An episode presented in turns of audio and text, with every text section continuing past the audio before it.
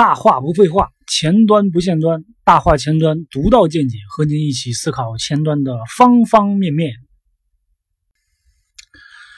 前一段时间啊，有朋友催更啊，感谢这位朋友的喜欢啊，但是也实在惭愧，呃，我一直努力中吧。呃，我录这个呃语音的目的是希望把自己工作当中的一点点经验和大家分享，呃，一起学习，一起讨论。所以说，就是啊，工作你不可能一直有这些特别多的东西汇总出来，所以说可能需要一些时间。然后我也是在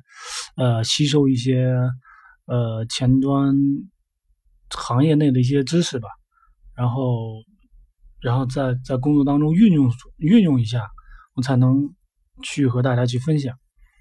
呃，好了，呃，废话不多说。呃，今天呢，那个我就简单说一下 Mobile X 吧，因为那个最近有一个项目做了一个后台项目，然后那个用到了这个 Mobile X，然后节省了我很多工作，所以说啊，用了之后感觉特别欣喜，呃，所以说呃想呃有一点点经验吧，呃，因为也是用的不是。特别复杂，因为呃，我们这个后台项目里边，呃，大家也能想想想象起来，这样的项目无非就是增删改查的这些操作。呃，这个项目里边主要是用的 React 和 Andesign 来做的。呃，就是这十几个模块下来吧，其实写的挺挺无奈的。呃，项目是 M 呃 SPA 的。嗯，每个项目都有，就每个模块都有自己的 index.js 入口文件，然后有各自的这个后端通信的模块，有组件 components 目录组件啊，有这种列表组件啊，查询框组件啊，差不多都是这十几个模块下来，呃，整体上来说应该都是类似的这个结这些结构吧。然后我来讲讲，就是呃，就是说以列表组件为例的话。就是我们知道都有 page number、page size、loading 啊、查询接口、分页啊等等这些呃数据吧。然后起初我是每一个模块的呃 index.js 都定义了一套这样的 state，呃，然后呃传递到这个这些查询组件和列表组件里边，呃，然后再对应的一些。就里边的一些交互操作，要是通过 props 回调回来，然后再在那个 index 里边再进行呃操作处理，就是你会发现这在这个里边需要不断的去 set state 的各种参数，这样的话会在 index 的 js 里边产生很多的参数和方法，导致这个代码量剧增，呃，就是比较难维护，因为里边的操作实在太多，数据太多。反正过一段时间再去看的话，我就觉得哇，怎么写这么多东西啊？我不太喜欢这么长的代码，就是会让我产生一种，就是很很不舒服的一种感觉。呃，然后我们去看这这些，其实每个列表当中都有那那么几个几呃参数和方法，所以说，呃，在重构的时候，就是考虑是不是能够。把这些东西给提取出来，然后让我们那个集中处理这些东西。就是在重构之前啊，我们简单聊一下。就比如前端，其实我们主要的工作，呃，不管你用什么框架啊，其实前端主要工作主要是 UI 和这个数据管理。呃，其中最重要的，就是数据或者状态的管理。就是对于我来说，我我个人理解啊，就是通常简单的数据收集，呃，基本上就是按照以前那种方式，就是全局变量来保存，或者是用 event bus 来管理数据的变化和响应，然后就是出来了各种我们知道这些流行框架，然后又有了这种数据状态的管理，比如 Redux 啊、Vuex 啊，而在 Vue Vue 的时候，在使用 Vue 的时候，其实。官方的这个 Vue S 啊，确实已经可以解决状态管理的很多很多问题了。呃，然后你转到使用 React 的时候，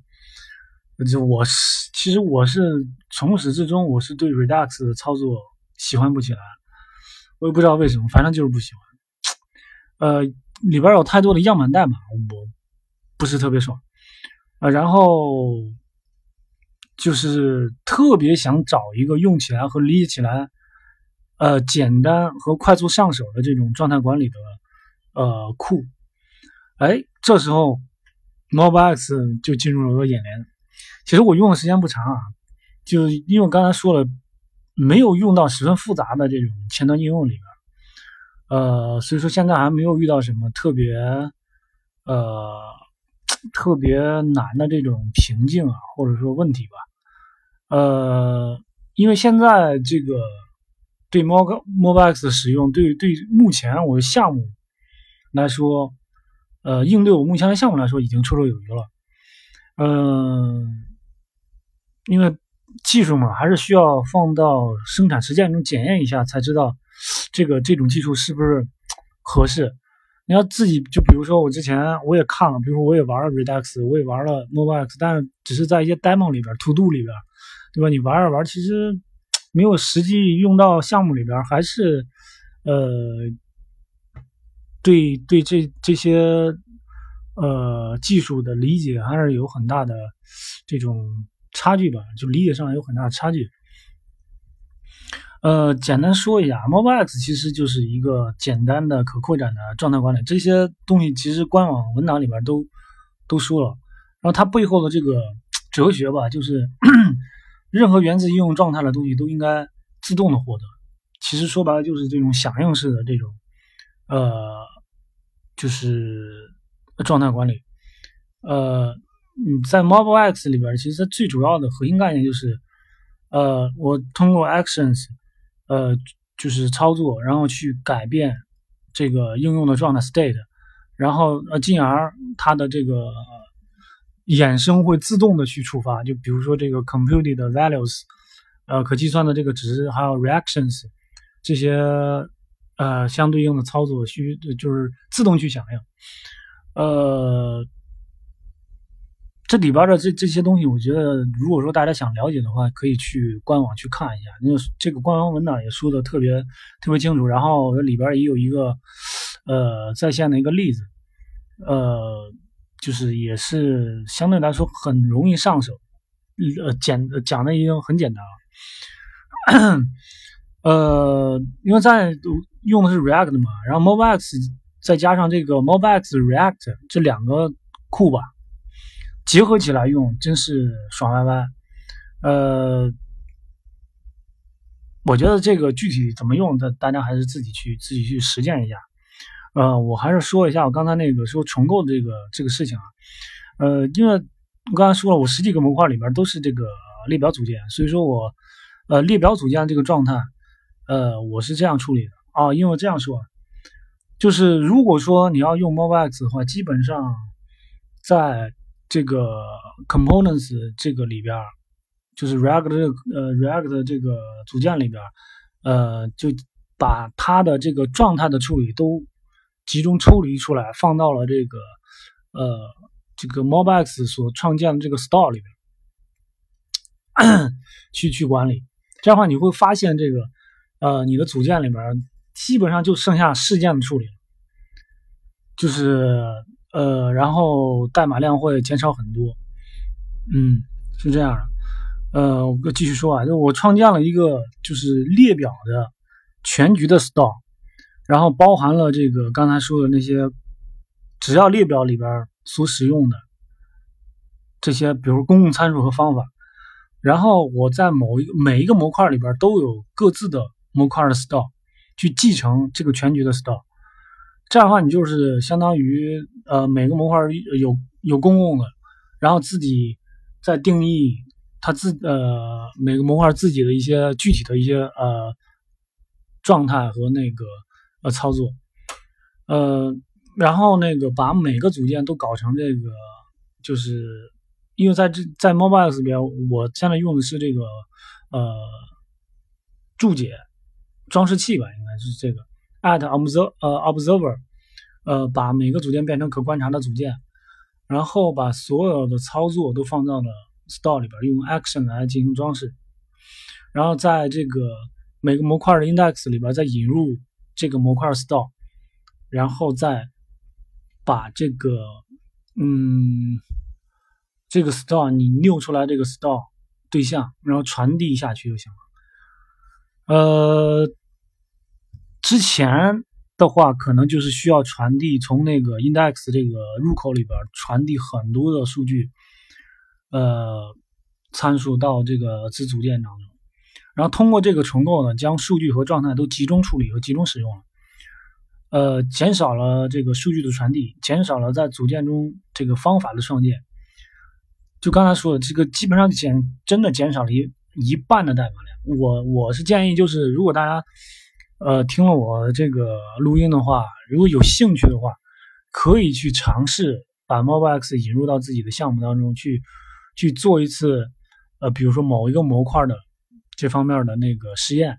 去看一看是否会减少不少代码，然后增加自己的维护性。呃，其实我最近也是在多次的看这个 MobileX 的这个官方文档和源码。我我其实有很多地方现在也不是特别理解的地方，呃，也是在在看嘛，反复的看，嗯，我理解能力也不是特别强，只能使用这种很笨的方法去学习，嗯，也希望和大家一一起去探讨和学习吧，呃，对，主要是主要是今天简单说一下这个 Mobile X，也是。给自己多打打气吧，因为你看那个